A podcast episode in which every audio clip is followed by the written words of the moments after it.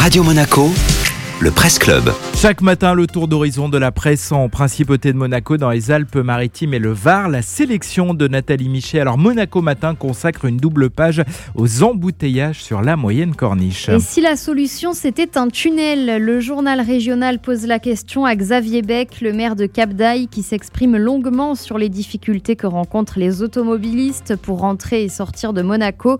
On en parle depuis des années, c'est un peu notre serpent de mer, reconnaît Xavier Beck, plutôt sceptique sur le dernier projet évoqué lors des réunions entre les autorités de la principauté et celles de la métropole Nice-Côte d'Azur pour désengorger le trafic sur l'A500. L'idée est désormais de creuser des trémies dans les deux sens afin d'éviter les feux rouges qui ralentissent la circulation. Le maire de Cap n'est pas convaincu par les bénéfices de cet éventuel chantier. Dans les pages de Monaco Matin, il explique que le gain de temps pour arriver à Monaco depuis Nice en heure de pointe serait de 4 à 7 minutes. Si c'est 7 minutes, on peut dire que c'est bien, mais je ne suis pas sûr pour autant que le jeu en vaut la chandelle, explique l'élu Les Républicains. Alors si c'est 4 minutes, ce n'est même pas la peine, dit-il.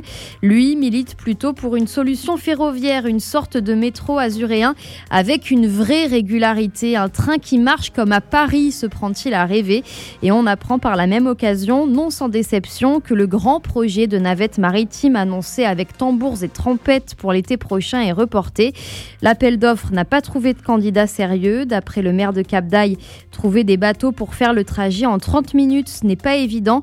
Peut-être faudrait-il, d'après lui, ajouter 10 minutes de plus pour prendre en compte la sortie du port de Nice et les aléas de la météo. Le serpent de mer devrait revenir en 2022. Merci Nathalie.